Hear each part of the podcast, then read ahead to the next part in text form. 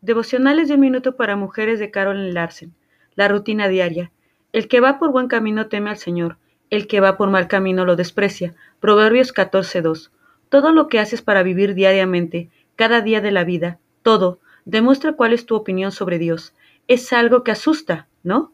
Piensa en tu forma de conducir, tu actitud hacia los empleados de la tienda, tu respuesta a los vendedores que llaman por teléfono, la forma en que tratas a los niños, el tono de voz que usas cuando le hablas a tu esposo, lo que piensas de un colega, todo lo que piensas, dices y haces todos los días.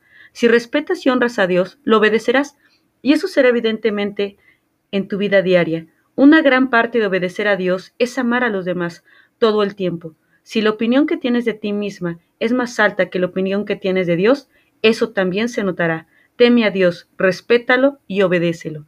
Cierra tus ojos por un momento y medita en esta lectura.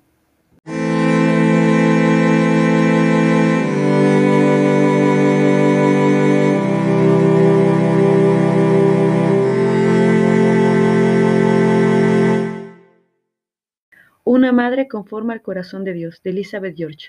La importancia de las prioridades. ¿Crees que las prioridades son para gente aburrida?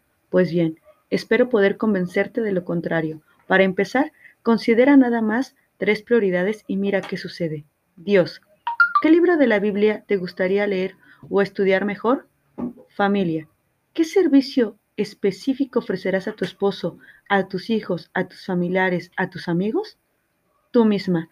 ¿Qué aspecto de tu vida necesitan atención, corrección y transformación?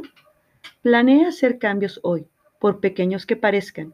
Filipenses 3, 12, 13 tiene una declaración que puede motivarte. Sigo adelante esperando alcanzar aquello para lo cual Cristo Jesús me alcanzó a mí.